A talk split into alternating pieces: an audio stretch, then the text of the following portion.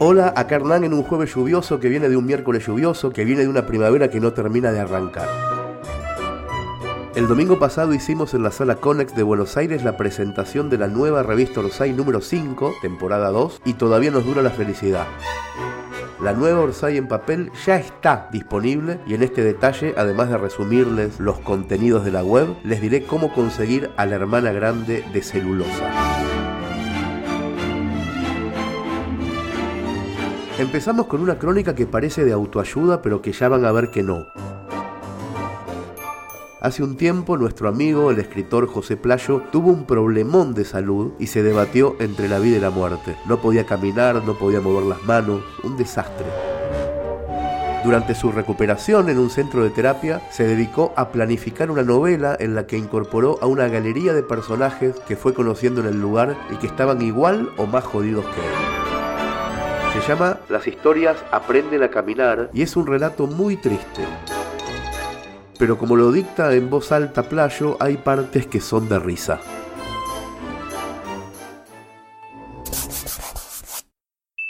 Hace unos años tuve que pasar una temporada en una clínica de rehabilitación para aprender a usar el cuerpo de nuevo tras una operación que me convirtió en maniquí. En mi estancia, en esa casona de venida en centro de terapias, conocí a varias personas que sufrían distintos padecimientos y durante los meses que duró mi tratamiento me dediqué a borronear los apuntes para una novela. Lo que más me gustaba era que la ficción transcurriera en esa casona y que estuviera protagonizada por los pacientes con los que había compartido tratamiento, a quienes incorporé con sus impedimentos a la trama. La acción comenzaba cuando una gavilla de delincuentes tomaba la casa con fines de robo. Finalmente los pacientes, contra todos los pronósticos, conseguían repeler el ataque. El grupo con el que me rehabilitaba todos los días era heterogéneo y con diferentes patologías, pero a todos los hermanaba un instinto de superación y una valentía como no he visto en otro lado. Me seducía trazar una metáfora de esa fuerza en un relato. Durante mi paso por la clínica conocí a muchos jóvenes víctimas de accidentes cerebrovasculares, por ejemplo, veinteañeros en la flor de la vida que de pronto se habían convertido también en muñecos de movilidad reducida y que tenían, como yo, que aprender a usar las extremidades de nuevo.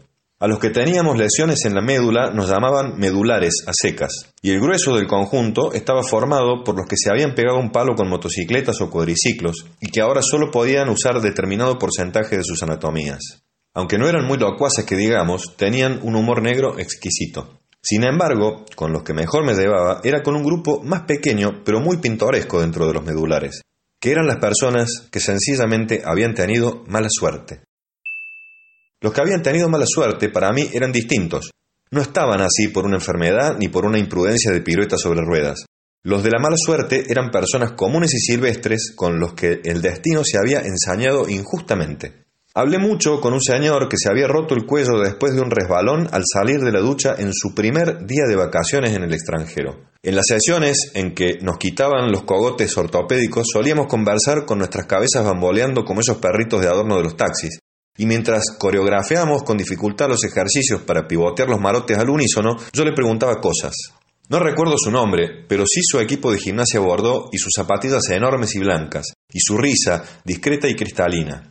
El hombre tenía un humor envidiable a pesar de las circunstancias. En esas larguísimas y agotadoras sesiones se generaba la complicidad de los presos, y aprovechábamos los momentos de recuperar el aliento para conversar sobre nuestras condenas. Este caballero en particular era un flamante jubilado que había ahorrado dinero para poder conocer el mar en su primera vacación tras el retiro. Pero ni bien llegó al hotel cercano a la costa, en la primera jornada salió de la ducha, se enredó con la cortina y se la vio contra el lavabo. Me estaba dando un baño antes de ir a meterme en el mar, me decía. ¿A vos te parece la ironía? ¿Cuántas personas conoces que se duchan antes de entrar al mar? Su personaje me parecía interesante dentro de la novela porque al ser mayor tenía más conocimientos, más experiencia y capacidad de observar las cosas con la sapiencia de los años vividos.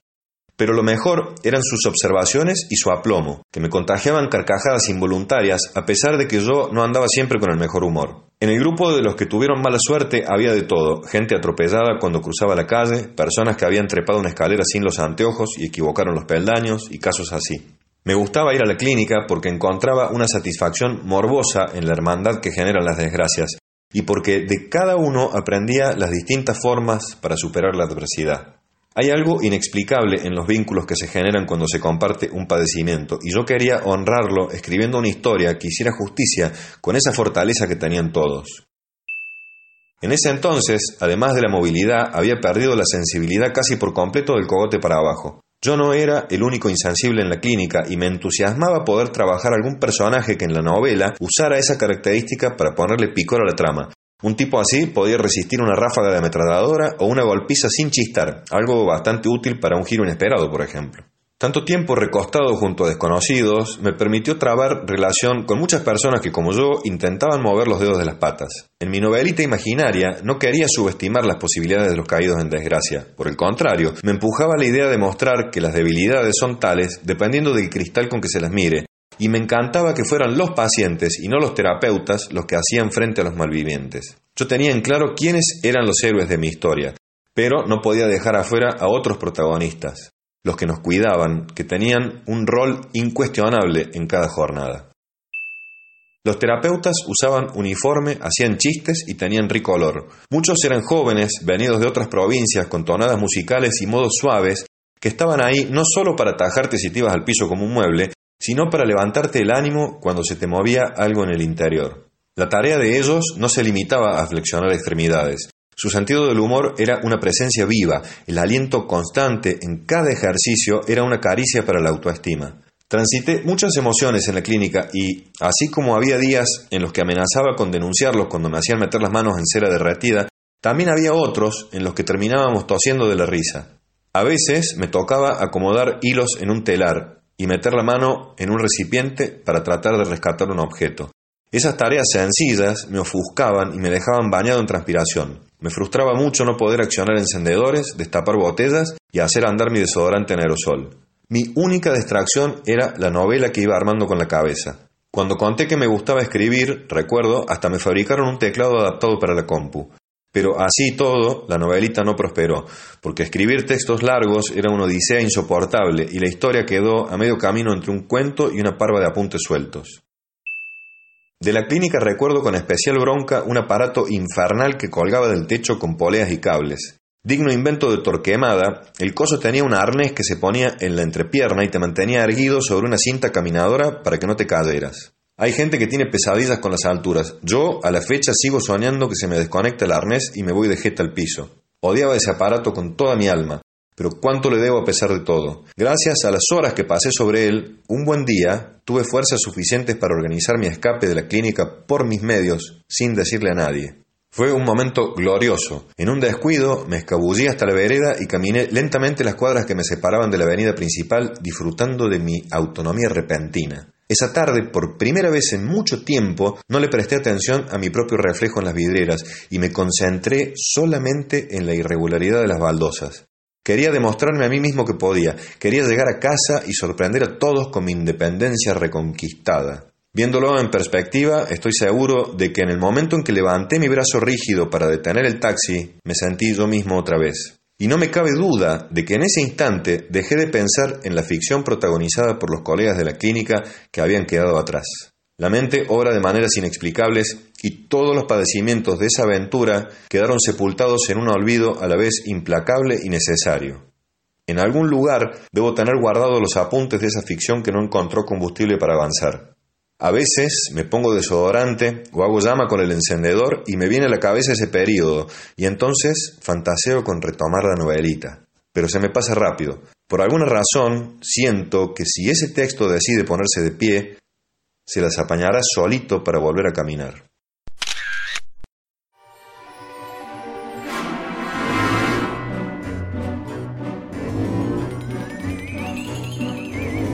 Esta semana Zambayoni mezcla los dos temas del momento, la película Joker, de la que se está hablando mucho, y el tema 2 es el país hermoso y caótico en donde vive el cantautor. Los versos se llaman Semblanzas de un Joker argentino y como los tiene acostumbrados, Zambayoni une con precisión punzante cine, violencia y crisis y al mismo tiempo salta charcos en medio de la coyuntura. El Joker de punta en blanco subió en Florencio Varela, una mañana cualquiera, al tren de las siete y cuarto. Por poco le da un infarto cuando pasó el vendedor y en la oreja le gritó turrones a dos por uno, mientras le buscaba el culo el sátiro del vagón. Los ojos se acostumbraron, el cine es la ventanilla, a un costado está la villa, al otro un barrio privado. A Batman lo secuestraron y lo rescató el pingüino. Cuidado con los vecinos, te dicen de los dos lados, mientras se talla el vidriado por un cascote perdido. Se baja en Constitución y apenas cruza la plaza, una manifestación lo arrasa y arranca la represión. Las motos del escuadrón les tiran balas y gases. No faltaron ni las Taser, terapia de electroshock. Ya no sonríe el guasón, se le corrió el maquillaje. Se pierde en el microcentro, no sabe ni dónde está. Se fija en el celular, lo afanan en el momento. Más risa dio Terminator que este payaso asustado, que con el traje arrugado anda buscando laburo. Bienvenido al lado oscuro, bufón de supermercado. Un gótico se le acerca, viene escuchando a The pero comiendo un yogur. Se ve que estaba de oferta. Le ofrece un poco de merca, pero antes que le responda, ya cayó una trapisonda y un policía se mete, exigiéndole billetes o se come la rotonda. Tres pibes nacionalistas que queman a pordioseros y revientan a extranjeros, salvo que sean turistas, le hacen una entrevista para escucharle el acento. Le exigen el documento, le piden que cante el himno. Los nazis no son tan gringos, pero se ponen violentos. Huyó como un fugitivo alocado entre la gente, cruzando como un demente por las calles de retiro. Lo atropelló un colectivo y estuvo vivo muy poco. Le sacaron tantas fotos que parecía un estreno. Los malos no son tan buenos, y viceversa tampoco. Lo enterraron NN entre otros muertos más serios, al final del cementerio, donde se inunda si llueve. Te convertiste en un meme agonizando con tos. El Oscar es algo atroz cuando te morís con hambre, y en el día de la Marvel los tontos lloran por vos.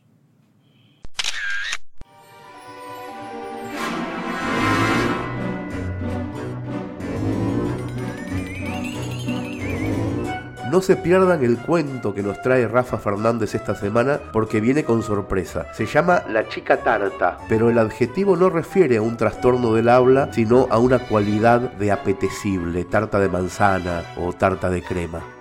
Así era la chica que Rafa se encontró una noche y de la que se enamoró en cinco segundos. Escuchen el audio porque a la voz femenina la interpreta Margarita B., una escritora española que además de tener una voz muy bonita, escribe muy bien. Estoy en un bar irlandés, escribiendo. He pedido un par de cervezas, un café con whisky o qué sé yo que tiene esto. El alcohol me ha subido con rapidez a la cabeza. No estoy acostumbrado a beber. Ya no sé ni lo que estoy escribiendo. Una chica va al baño, pasa por delante de mi mesa, me mira mal. ¿Por qué lo ha hecho? ¿Me conoce por el blog?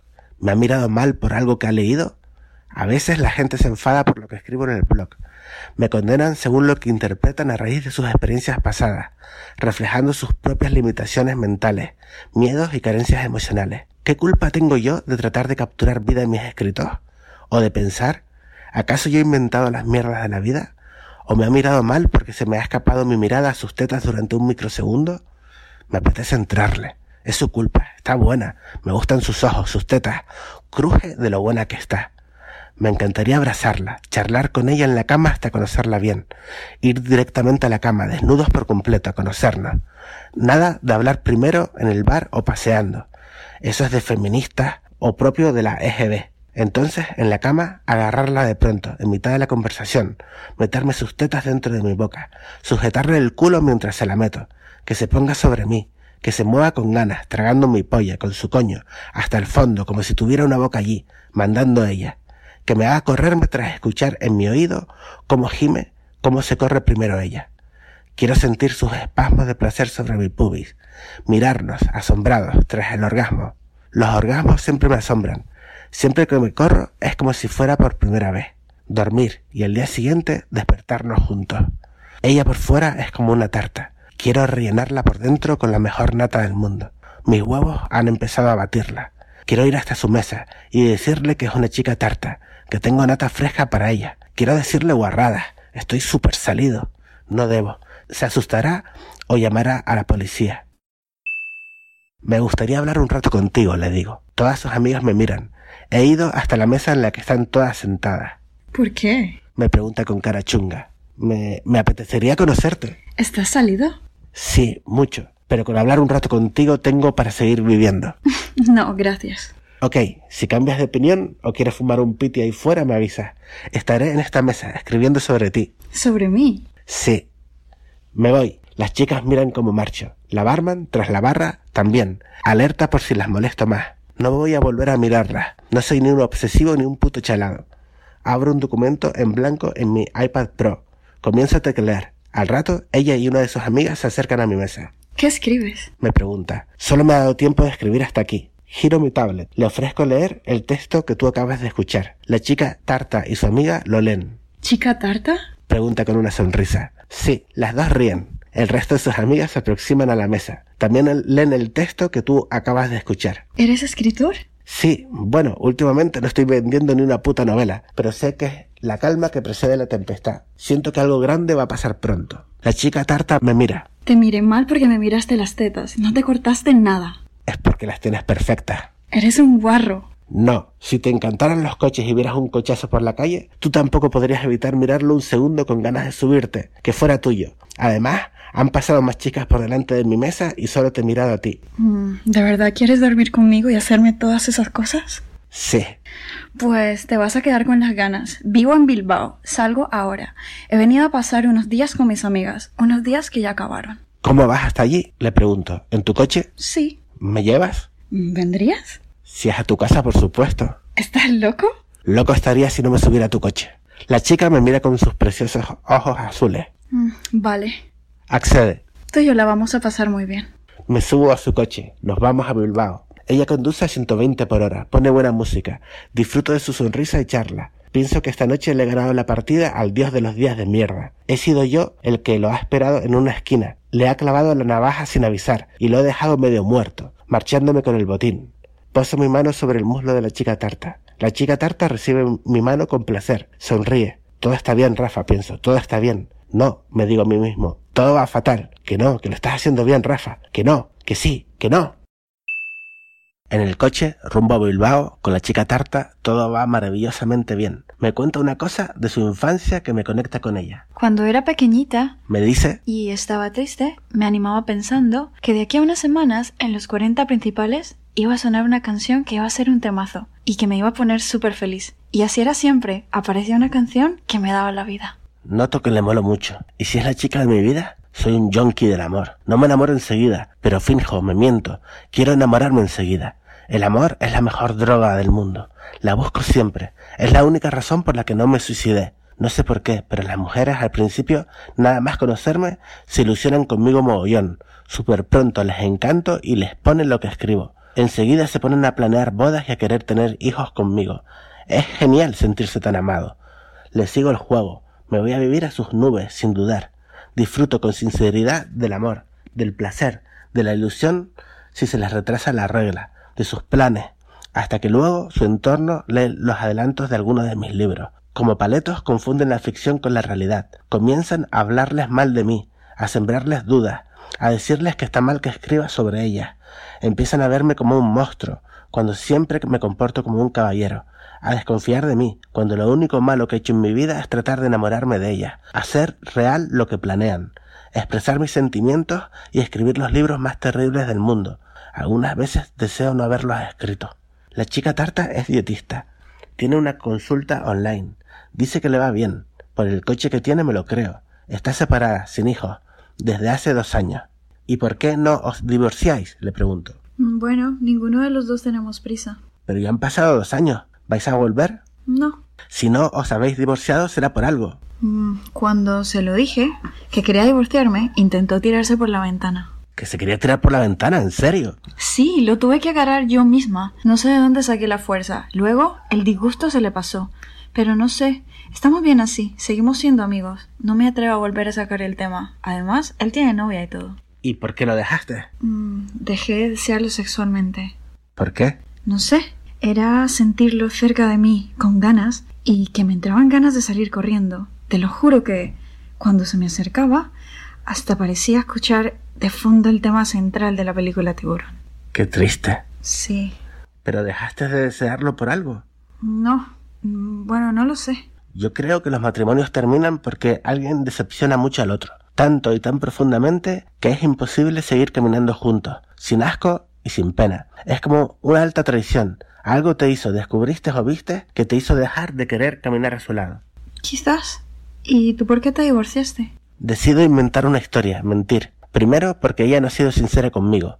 Algo pasó en su matrimonio que lo reventó. A ver si más adelante consigo que me lo cuente. Segundo, es una mentira piadosa, hacia mí mismo. Estoy cansado de contar, chica tras chica, que me follo las verdaderas razones, que me ponen triste, no me apetece contarlo una vez más. O quizás solo quiero mentir porque soy escritor y mi cabeza me invita a fantasear, a reírme de la vida y de lo que realmente pasó. Es que si te lo cuento no me vas a creer. Empiezo. Joder, es algo muy duro. Muchísimo. Contesto aún sin saber qué voy a inventar. Bueno, claro que te voy a creer. Ok, pues allá va, le digo mirándola fijamente. Aún no sé qué voy a inventar. Bueno, ¿y por qué no me lo cuentas? Surge la idea. Recuerdo un artículo que leí en un periódico hace unos días. Me divorcié porque trató de convencerme de comernos a mi perra. Anda, tú me estás tomando el pelo. De verdad que se la quería comer. Ella nació en Yulin, una ciudad de China. Allí comen perros. Espera, ¿pero me lo estás diciendo en serio? ¿Te estás quedando conmigo? Espera, ¿tu ex esposa era china? Sí, desde que la conocí miraba a mi perra súper raro. Al principio pensaba que quizás estaba celosa de ella. Un día va y me suelta que en Yulin no paraba de comer carne de perro, que la encantaba, que lo echa mogollón de menos. Cuando me contó eso ya empezó a tirarme para atrás, pero cuando empezó a darme la tabarra día sí y día también, con el rollo de que nos comiéramos a mi perra... Bueno, ¿y qué te decía? Me decía que mi perra ya estaba vieja y que era mejor que nos la comiéramos nosotros que los gusanos, que ella la cocinaría súper bien. Joder, ¿y cómo la conociste? A mi ex esposa, en un restaurante chino, contesto. ¿Era camarera? No, estaba allí como cliente. ¿Comiendo perro? Pues no lo sé, ya sabes cómo son los restaurantes chinos. Ella siente con la cabeza. Se crea un largo silencio. Empieza a entrarme sueño. Son las dos de la madrugada. Miro en el GPS de su teléfono que aún falta una hora y media para llegar a su casa. Se me cierran los ojos. Ella dice, Yo no podría tener una relación con alguien que come perros. ignoro su comentario, sigo con los ojos cerrados. Oye, no te duermas. Me ordena con mala leche. Abro los ojos. Tengo mucho sueño, le explico. Pues no, no te duermas. Si me dejas dormir ahora, luego estaré más descansado en la cama y te lo haré mejor. Estoy tan cansada de conducir que el polvo lo vamos a tener que dejar para cuando nos despertemos. He aprendido que si a una tía que le gustas no le muestras demasiado interés sexual, como que te da igual follártela o no, se pican y ellas mismas terminan buscando el polvo que tú quieres. Así que le digo, a mí me da igual follar o no. Ya te dije en el bar que con hablar un rato contigo me daba por satisfecho. Mm, ¿En serio? Totalmente. Voy a cerrar los ojos y dormirme. Si no te gusta, puedes abrir la puerta del coche y tirarme de él en marcha. Inmediatamente el coche se llena de energía sexual. Siento la electricidad que sale de ella. Cinco minutos después me pide que me saque la polla. Oye, ¿me dejas vértela? Pregunta. Me gusta el plan. Si me dejas tocarte las tetas, sí. No me gusta enseñar mi polla en reposo. ¿Por qué? Porque es muy bonita cuando se me pone grande. Pero estoy conduciendo. Le toco las tetas mientras conduce. Le gusta, se ríe nerviosa. Le meto las manos por dentro del sujetador. Le toco el coño. Meto mi mano por debajo de su falda. Le aparto las bragas. Está muy mojada. Cabrón, para. Me dice, mi polla despierta. Se la enseño. Cuando me la ve tiesa, no sé si le parece chica o fea. Es mi eterna duda. Sé que mi polla no es impresionante. Mide 17 centímetros. Sé que por ahí hay millones de pollas mucho más grandes que la mía. Si ha dado con mayoría de tíos mejor dotados, mi polla le parecerá una mierda y se reirá de mí y me mirará con desprecio. Me encantaría que todos los tíos con una polla más larga que la mía murieran. Decido descubrir si le gusto mucho o poco. Quiero que te la metas en la boca. ¿En serio? Sí. Pero estoy conduciendo. Pues para el coche, ahí. Ay, ¿y si nos ven? Es de noche, no hay nadie. Paramos en un descampado. En cuanto se quita el cinturón, le como las tetas. Ella me la agarra, me masturba, se la mete en la boca tras escupir sobre ella. Le aparto el cabello para ver qué preciosa es con mi polla en su boca. Eres preciosa. ¿Te la meto? No, no, quiero chupártela. Estoy a punto de correrme, se lo digo. Sigue chupándomela. Se lo, repito porque algunas veces las chicas están tan excitadas conmigo que se quedan sordas. Me ha pasado varias veces. Les aviso que me voy a correr dentro y siguen. Luego, cuando me corro, aseguran que no me habían escuchado. Por fortuna, ninguna se me ha enfadado por correrme dentro. Sinceramente creo que sí que me escuchan, pero están tan cachondas que quieren que me corra dentro. Luego recapacitan y sueltan la excusa de la sordera. Me corro dentro de su boca, lo acoge todo en su boca, espero que termine de eyacular del todo. Luego lo escupe, fuera del coche, por la ventanilla. Me pone triste. ¿Por qué lo escupes? le pregunto. Se dice que es de putillas tragárselo. Pues eres la primera chica en mi vida que lo escupe y que no se lo traga. Y yo jamás he estado con putillas.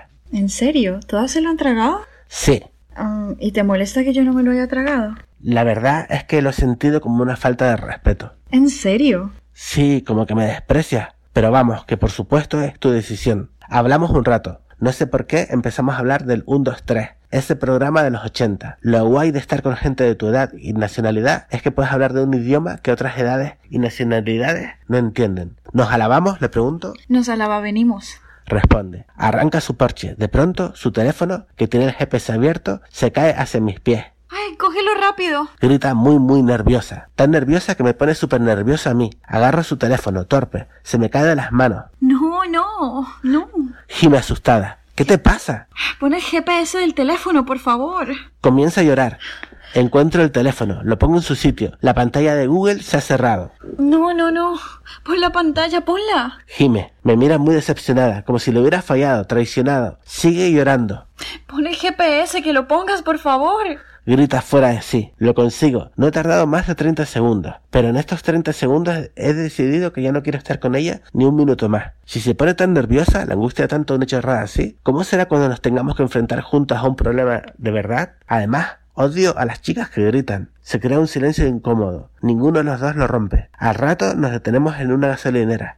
Son las 3 de la mañana. Estamos ya en Bilbao. Es mi oportunidad. Ella sale a pagar al minimarket. Cuando llega al interior, a la caja, yo también salgo del coche. Corro en dirección de la oscuridad de la noche. En la oscuridad me envuelvo, me hago invisible, desaparezco. Ella llega al coche, me busca, grita mi nombre. La veo. Rafa, Rafa. La veo desde un lugar desde el que ella no me ve. Espera un rato. Habla con los empleados, me busca por los baños, por la sección de chocolates del minimarket. Finalmente monta en su coche y se va. Pienso que qué rara es la vida. Yo huyo de una chica por la que otro se suicidaría. Busco en Google un lugar en el que quedarme. Duermo en un hostal, 40 euros. A la mañana siguiente regreso a Gijón en un BlaBlaCar, 35 euros. Hago cálculos. La mamada me ha costado 75 euros. Me lo tengo que montar mejor, pienso.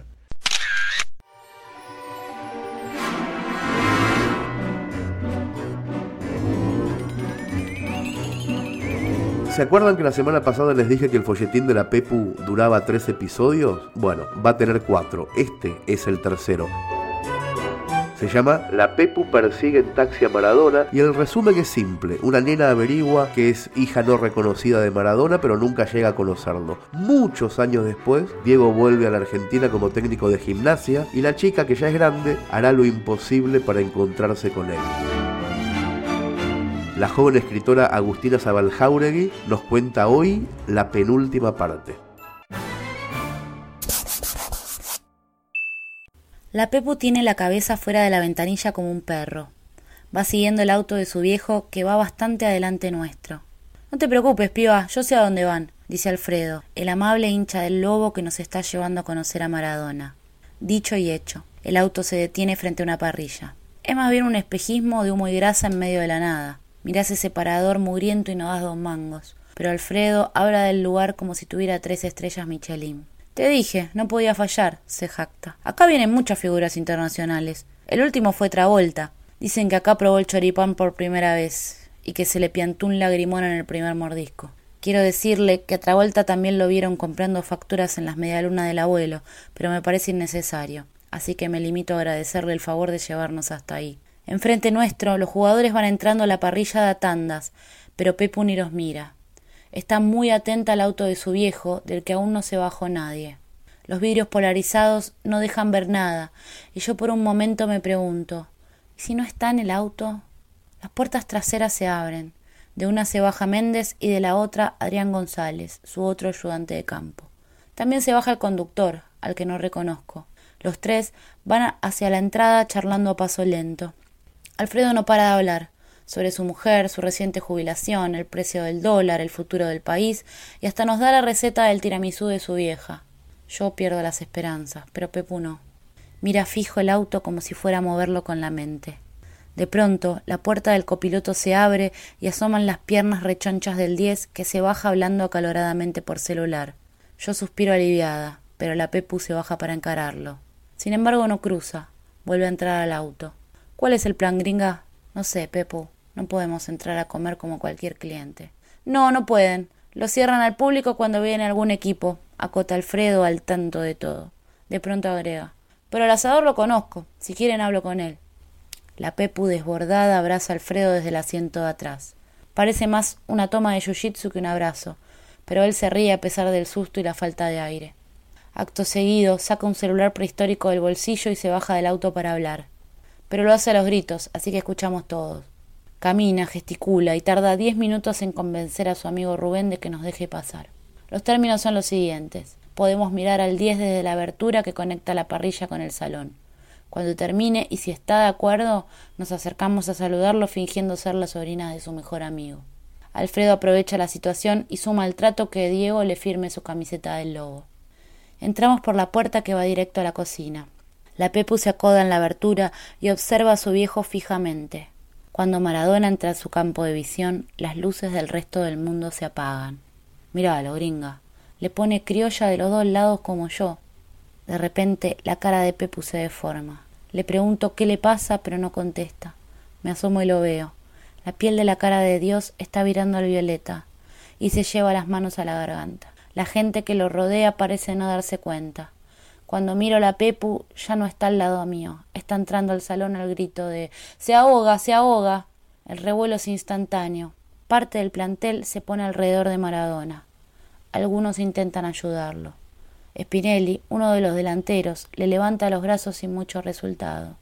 Alexis Martinarias, con sus manotas de arquero, le da golpes en la espalda, que suenan como un bombo viejo.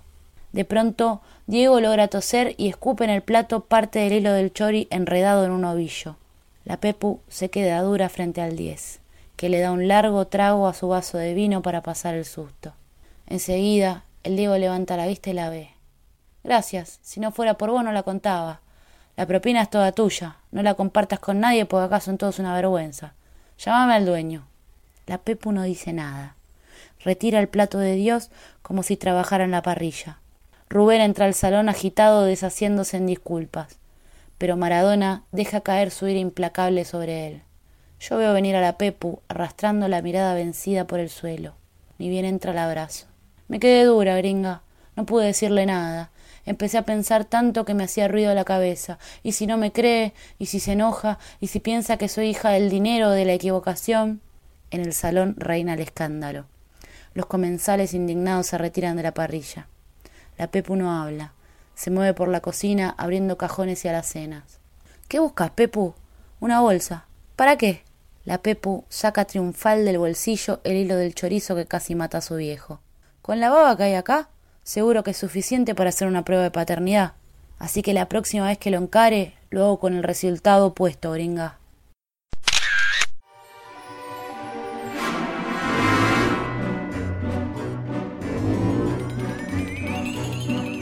Para cerrar, publicamos El Gran Surubí, episodio 4, la novela gráfica en sonetos escrita por Pedro Mairal e ilustrada por Jorge González. En total van a ser seis episodios. Recuerden que en esta historia Argentina se quedó sin carne y el ejército obliga a los varones jóvenes a pescar para abastecer a la población. En este capítulo, tengan cuidado, aparece por primera vez el bicho en todo su viscosísimo esplendor. Disfruten esta historia porque escribirla en verso es una de las tareas más complicadas y bellas de este mundo.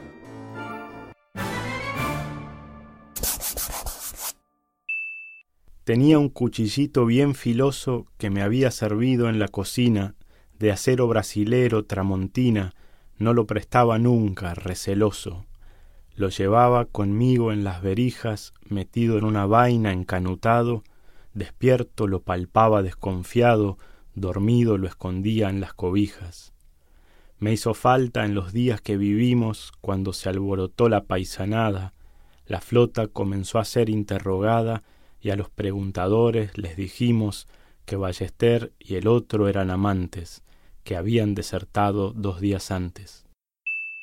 La mentira prendió por un ratito, disimulamos bien en el trabajo. Una noche un vigía me dio un tajo porque no contesté cuando dio el grito. ¿Quién anda? ¿Quién va a andar? Soy yo, boludo. Me pegó con la punta del machete en la ceja y el pómulo de ojete no me sacó hasta el cuero cabelludo. De caliente nomás yo lo tajié apenas y sangró en el antebrazo. Me reportó, se desató el ocaso, sangrando, detenidos y de pie. Dejé de ser un nadie y uno más. ¿Usted cómo se llama? Ramón Paz. Así quedé marcado en una flota que estaba sospechada, muy mal combo. Encima duplicaron el quilombo pidiendo que nos paguen una cuota, que nos lleven a tierra una semana, que nos dejen hablar con familiares, anotaron todos los malestares y dijeron que pronto, que mañana. Y seguimos saliendo con los botes, el nuestro iba encarnado con el cráneo del capitán comido y el engaño trajo furia de viento y camalotes. Encontraron botellas, la parrilla, y los huesos humanos en la orilla. No se podía casi navegar por el camalotal que trajo el río, como una sopa verde un desafío para hundir el motor y maniobrar. Se enredaba a los remos una angustia infinita, lodosa, rebosante, una vegetación putriflotante, cansadora, pesada, medio mustia. Sobre el prado ondulante nos movimos, arrastrando el anzuelo por debajo, y otro gomón fatídico nos trajo las noticias y entonces debatimos. Había que entregarse o te agarraban tras un juicio sumario y te mataban. Estábamos en eso discutiendo cuando el tirón por poco nos da vuelta, con fuerza violentísima resuelta nos arrastró kilómetros huyendo. Un día tres tambores como nada, y hasta cuatro de a ratos, era enorme, una bestia furiosa, disconforme, sorprendida, ciclónica, asustada. Vimos una gran piedra resbalosa que se asomó adelante como islote, pero era el surubí saliendo a flote, su lomo de ballena pantanosa. El barco se acercó para engancharlo, había que pelear hasta cansarlo. El barco nos seguía y ya los vimos, tres gendarmes armados en cubierta y como quien renace o quien despierta, les dije miren dónde nos metimos. ¿Nos vamos a entregar? les pregunté. Y los cuatro del bote se callaron y dijeron que sí, ni me miraron, pero yo en mi silencio me negué. Había en una bolsa unas galletas y líneas de pescar bagres chiquitos. La miré entre la nube de mosquitos y otra vez divisé las metralletas. Pensé en tirarme al agua y a la mierda. Del barco nos tiraron una cuerda. Ya la tarde se iba poniendo oscura. Lo importante en el barco era la presa, que giraran las ruedas de la empresa, que crecieran las líneas de la usura. En cuanto sujetaran el pescado al gancho principal con la cadena, ahí comenzaría nuestra pena, el tiempo tras las rejas computado. Miré el espacio rojo atardecido y temí la tenaza del encierro, los barrotes jurídicos de hierro, no valía la pena haber nacido. Amarramos la cuerda con la línea, yo lloraba por dentro como niña. ¿Por qué aceptar tan fácil que acabara la vasta vida nueva bajo el cielo? ¿Y por qué someternos al flagelo de la justicia fría con su vara? El surubí peleaba por zafarse, pegaba coletazos de rompiente, se ondulaba con olas de serpiente, titánico luchaba por soltarse. Una vez que quedara casi quieto, le iban a abrir en dos el vientre blanco, del ano a las agallas de potranco, lo iban a eviscerar así sujeto, un animal totémico, sin culpa, convertido en pedazos de su pulpa. Cuando vi los tambores acercarse, me sujeté la bolsa a la cintura. Ya la tarde era noche casi oscura, era cuestión de hacerlo, de largarse. Los demás me miraron, yo de a poco me sumergí en el agua, me abracé a un tambor y la soga la corté, y me entregué a la fuerza como un loco. Me arrastró como un tren, yo prefería morirme atado al pez que condenado, hundido en una cárcel, humillado. La fuerza era mi miedo, mi alegría. Primero tragué agua, se escuchaba la sirena del barco y me alejaba. ¿A dónde me llevaba el surubí? ¿A una muerte estrellada bajo el cielo? ¿Al fondo cenagoso de mi anhelo? ¿Qué estaba zigzagueando para mí? Ya fuera del alcance de los botes, borracho por el miedo, me sostuve atado a los barriles, me mantuve ligado al derivar de los bigotes que buscaban su rumbo por el río. Quizá en su merodeo somnoliento yo terminara siendo su alimento. La cosa es que su rumbo ya era el mío. Ramón y su gran pez, su majestad, estábamos los dos en libertad.